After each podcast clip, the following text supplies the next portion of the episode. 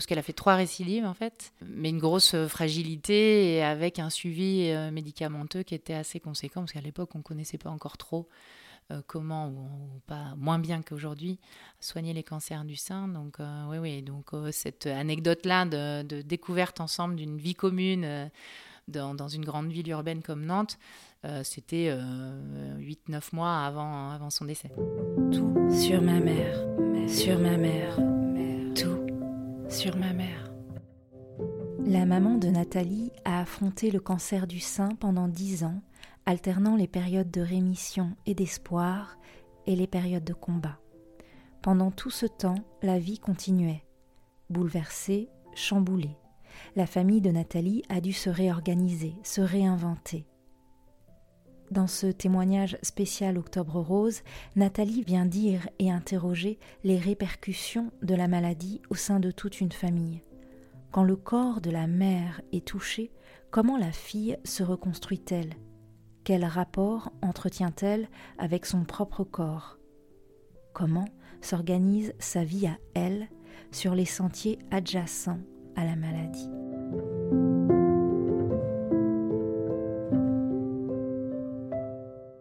À 8-9 ans, j'ai envie de te dire, euh, je ne l'ai pas trop ressenti, hormis qu'il y avait de la fatigue et de l'énervement où il fallait faire moins de bruit et qu'il y avait moins, moins d'enthousiasme à en effet faire un repas. J'ai un peu vu la rupture de ce que je racontais tout à l'heure, des, des moments de fête, de, euh, ouais, de, de ce qu'elle apportait dans ce, cette notion du repas. On était, c'était moins fun là déjà. Euh, c'était, on faisait peut-être moins de gâteaux, on faisait peut-être moins de charlotte, on faisait voilà des, des choses comme ça. Donc c'est ce qu'on a vu. C'est un sacré indice, ouais. Ouais, c'est un bon indice en tout cas pour un, pour un enfant qui se passe un truc, sachant qu'ils nous ont pas trop parlé. Euh, parce que je pense qu'ils n'avaient pas trop de réponses non plus de ce que c'était, ce que ça allait impliquer. Et puis c'est surtout que mon père a complètement vrillé un an après. Lui s'est fait un gros burn-out parce qu'il était en pleine ascension, en effet, euh, professionnelle. Et je pense que le choc d'apprendre que sa femme et, trois enfants en bas âge, sa femme est, étant malade et euh, des enfants en bas âge, ça a dû un peu le chambouler.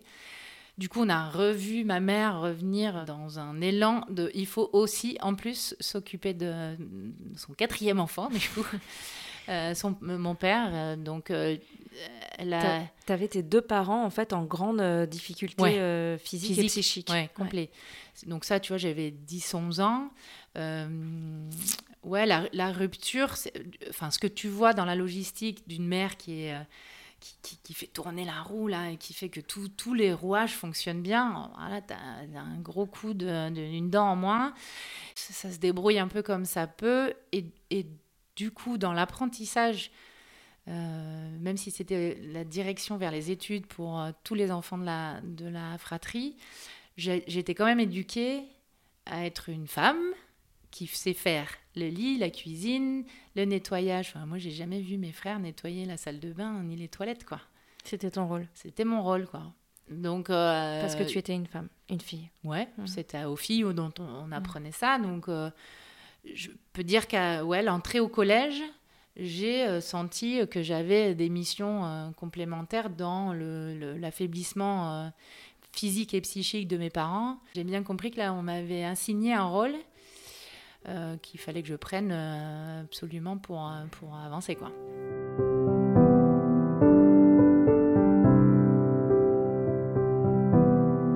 Ce qui lui a manqué, à ce moment-là, qu'elle a évoqué auprès de mon père, c'est qu'elle voulait travailler. Du coup, mon père a choisi euh, de, quitter la banque pour monter un cabinet d'assurance. Ma mère, donc ça c'est sur la c'est au moment de la, rémission de la deuxième récidive. Donc là, euh, il y avait eu ablation et chimio. Elle, euh, au moment de, sa, de, son espace de guérison, elle est remontée faire des études de formation à Paris pendant six mois. Extraordinaire. Et qui s'est repris la charge de la ah gestion de la maison? C'est Nathalie. C'est Nathalie, puisque c'était, tu vois, on est, on est sur. Euh, j'ai fait de l'internat aussi à ce moment-là.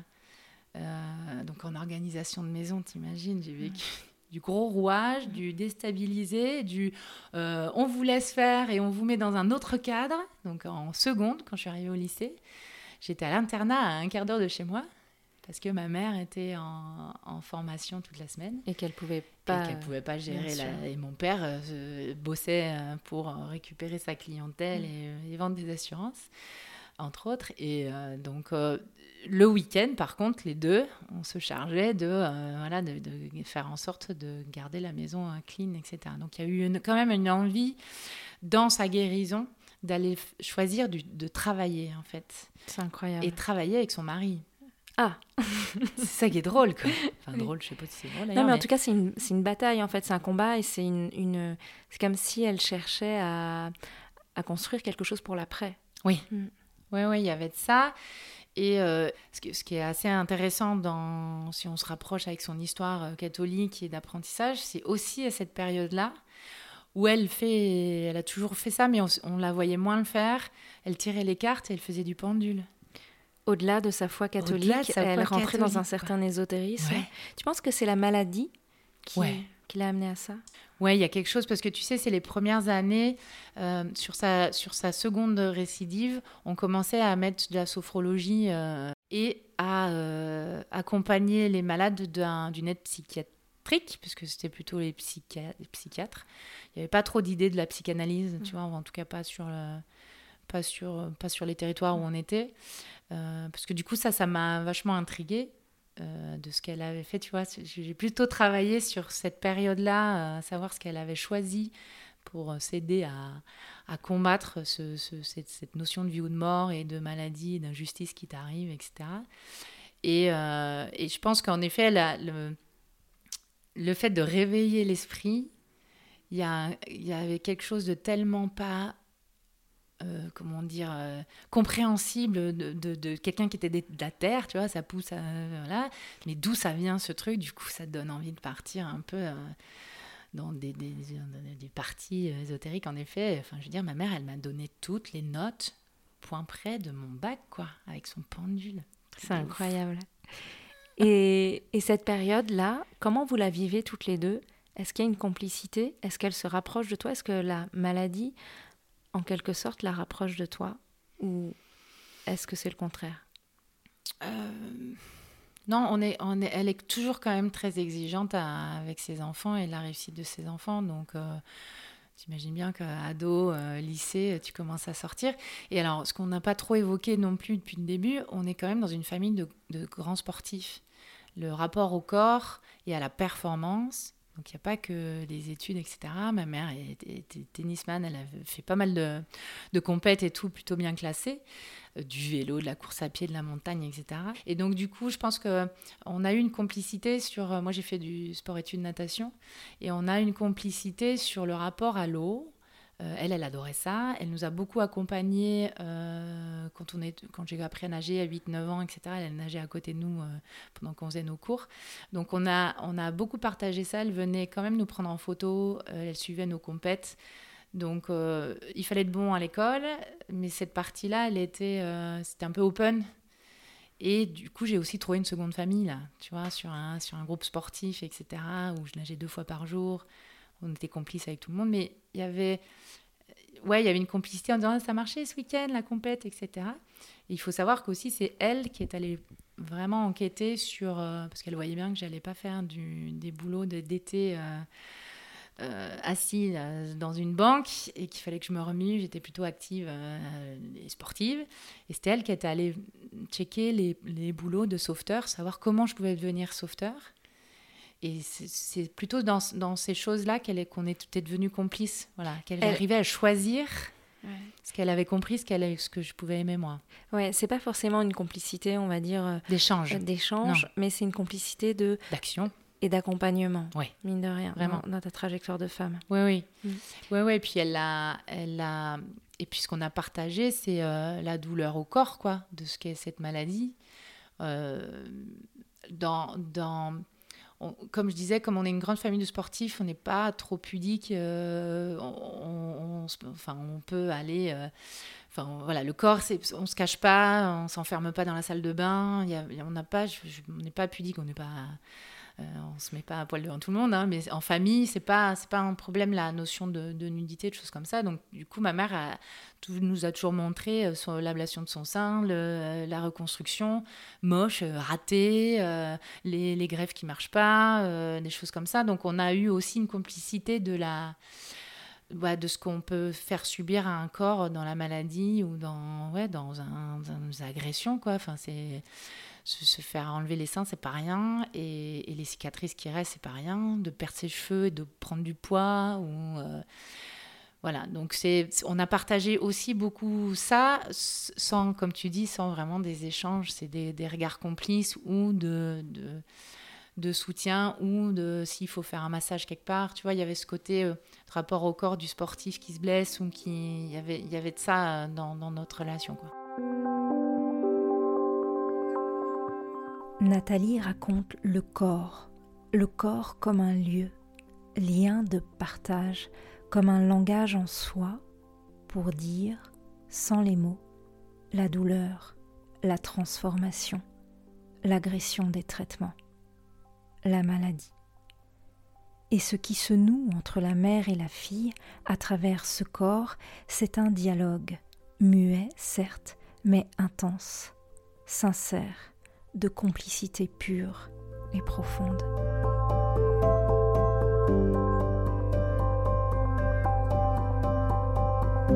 La maladie te, fait subir déjà un abandon. Hein. Je veux dire, c'est le décès de ma mère, c'est pas c'est pas le premier abandon. Je pense que la maladie qui se met entre entre nous euh, dans la famille, c'est un sacré abandon en fait euh, d'enfants. Hein. Je parle de, de vision d'enfant. Et après, euh, autant te dire que tu as 18-19 ans, euh, mon père euh, avait déjà refait sa vie en fait. donc lui, il était dans une, démarche de reconstruction bien avant nous. mes frères n'ont pas du tout vécu la même chose au même moment non plus, puis c'est des garçons, donc je pense que ça, c'était pas le même, le même rapport. donc non, on a plutôt on m'a jamais posé de questions et moi je suis pas allée non plus euh, quémander en fait euh, je pense je, trouvais bien que je dérangeais des fois sur des des questions. Mais alors mon père qui était dans toute autre chose autant te dire que il est revenu 15 ans après en disant pas ce qu'il a discuté avec ses compagnes différentes compagnes qu'il a eues après. Et, euh, il a pris conscience que on m'avait peut-être vraiment abandonné sur ce sujet-là et qu'on n'avait pas parlé de ma mère ni moi de ce que je pouvais être en tant que femme au milieu de tout ça, surtout de, de parler de, de, ce que ça peut faire à une fille, une jeune fille, de savoir que c'est héréditaire le cancer du sein, parce que c'est ce qu'on disait à l'époque, tu vois. Donc c'est quoi, c'est quoi mes deadlines? Moi j'ai vécu qu'avec ça, euh, j'ai ouais, pas été tranquille pendant 15-20 ans euh, avec les deadlines, quoi. 36, ouh, j'ai rien la mammo, ouais, chouette. 46, ouh, super, je suis encore là.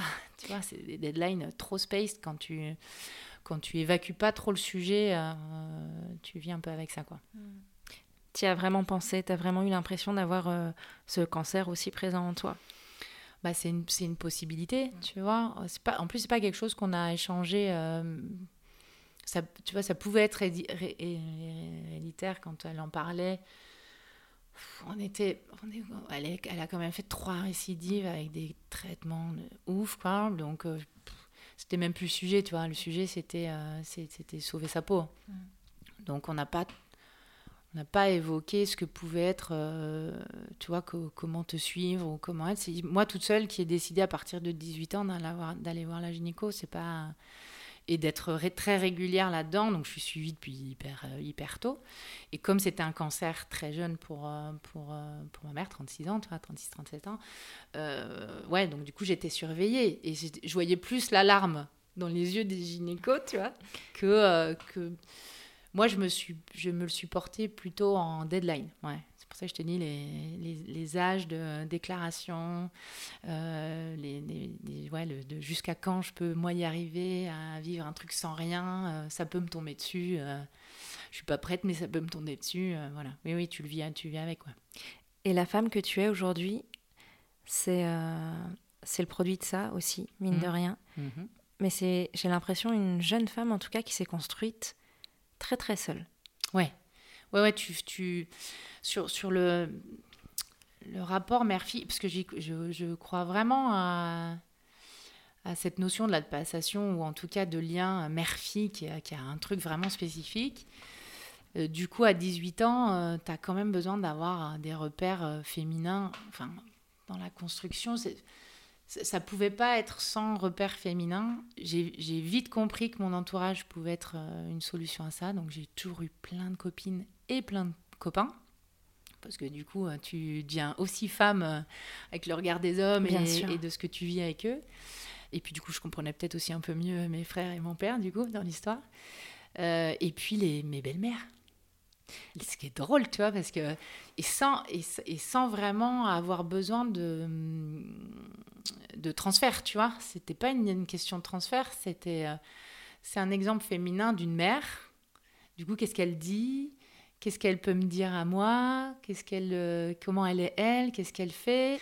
Donc j'ai eu aussi beaucoup d'exemples de, femmes autour de moi euh, qui, ont, qui ont été mes produits d'agrémentation pour que je fasse la femme que je suis aujourd'hui. Mais c'est exactement ce qu'on raconte dans Tout sur ma mère, c'est-à-dire que là, en l'occurrence, n'ayant plus ta mère, mm. tu es allé chercher d'autres modèles de femmes qui te transmettaient, enfin, qui, qui, te donnaient une transmission du féminin, et toi, tu t'es construite au regard de ces différentes femmes pour te trouver toi-même. Ouais, carrément, mais avec un gros tas de colère quand même, parce que euh, pourquoi moi j'ai pas ma mère, tu vois? C'était, il y avait, euh, enfin, quelle injustice, euh, parce que je pense que toutes, on se construit aussi avec les regards, ou en tout cas, on se nourrit des autres femmes et, des autres hommes, etc.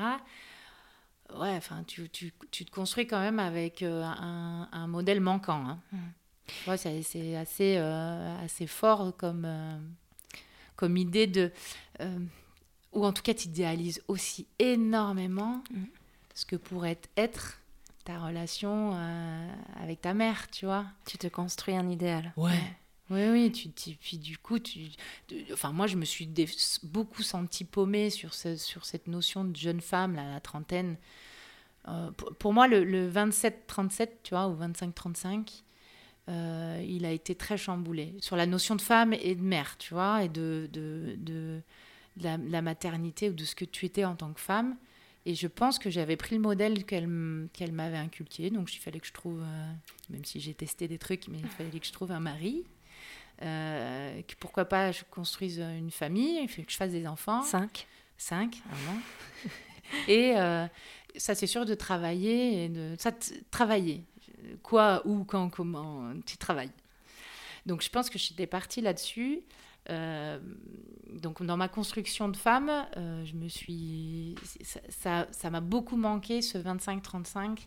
Tu vois l'approbation la, là, tu la cherches toujours. Tu la cherches quand même, quoi. Tu as besoin d'être adoubé. Je pense que ça c'est énormément. Euh, quand tu deviens mère, ça change, quoi. Ça, tu vois, ce, ce besoin de chercher un ouais de, de, chercher soit cette, cette, espèce de d'adoubement euh, je sais pas comment on dit euh, d'être adoubé ou en tout cas d'avoir oui c'est bien non c'est pas bien des fois j'aurais envie de oui pourquoi moi je peux pas m'engueuler avec ma mère aussi tu vois? Je demande le privilège de m'engueuler avec ma mère je veux m'engueuler avec ma mère quoi. et tu peux pas le faire tu vois tu te confrontes qu'à toi et à chercher ton de ta définition ou de, ce que tu es, et puis au final, bah, tu te raccroches à ce que tu apprends. Quoi. À mon cœur suffit ta poitrine, mes ailes pour ta liberté. De ma bouche atteindra au ciel tout ce qui dormait sur ton âme. En toi, l'illusion quotidienne. Tu viens, rosée sur les corolles, absente et creusant l'horizon tu t'enfuis, éternelle vague. Pablo Neruda, à mon cœur suffit ta poitrine. Et cette image de la mer, donc qui, qui, reste une absence euh, mhm. très prégnante pour toi, tu le, tu le dis. Est-ce que tu as pu quand même la travailler un petit peu, ou en tout cas aller la, plutôt que la travailler, aller la, la, la gratter, aller essayer de reconstruire son histoire. Tu le disais quand, quand tu as commencé à réfléchir, à participer à Tout sur ma mère, tu t'es dit tiens, j'ai peut-être aller parler à mon père. Hmm. Est-ce que tu as réussi à, reconstruire un peu sa vie avec euh, certaines personnes? de son entourage ou, de ceux qui la connaissaient.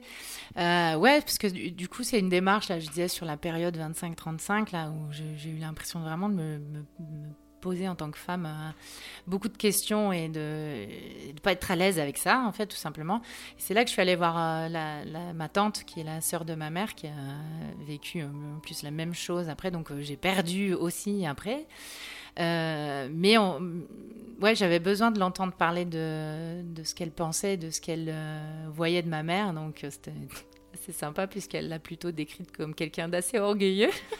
C'était un peu négatif? Euh, ouais, c'était un peu négatif alors qu'elles ont pa- partagé beaucoup de choses ensemble. Et puis ma tante nous a amené beaucoup en vacances, nous trois, etc. Donc il y, avait quand même beaucoup de partage euh, familial. Alors est-ce que c'était d'obligation, tu vois, avec l'éducation, je sais pas.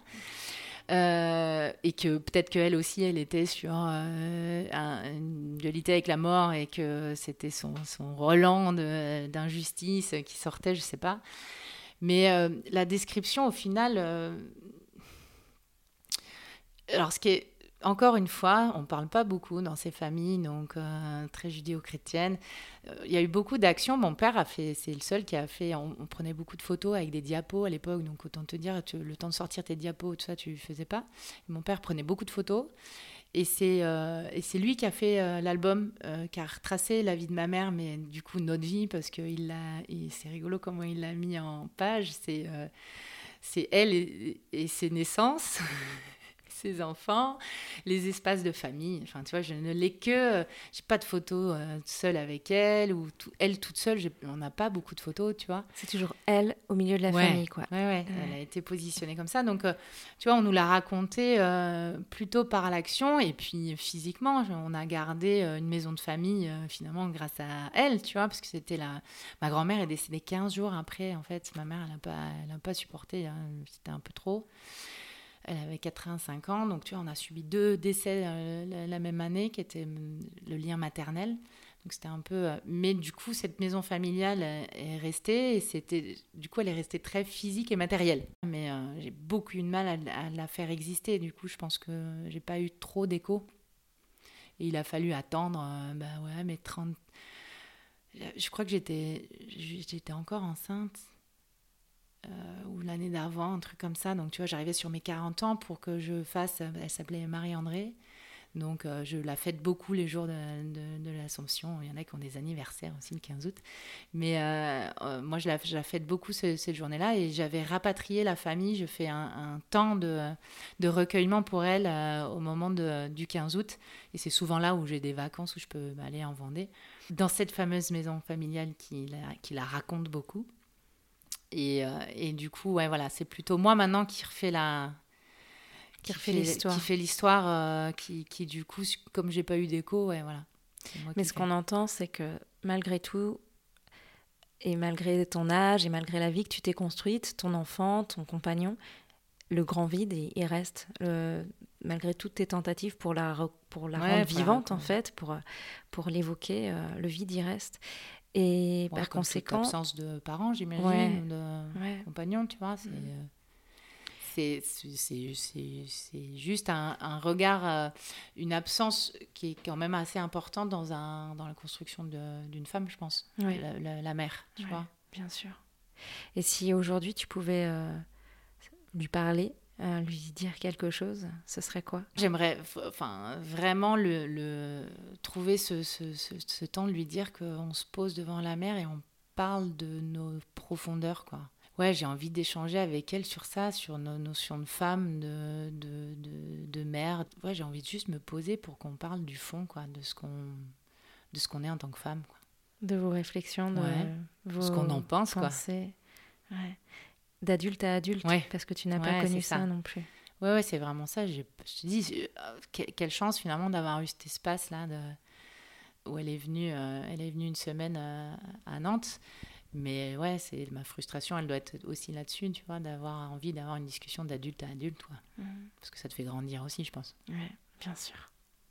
Merci beaucoup Nathalie. On est obligé de s'arrêter là. Ouais, mais déjà c'est top, non Ouais, merci beaucoup de nous avoir confié euh, ton histoire touchante et qui participe aussi à la, construction de la grande histoire tout sur ma mère, j'ai envie de dire, mais euh, la grande histoire des, des femmes. Voilà. Merci Nathalie. Merci.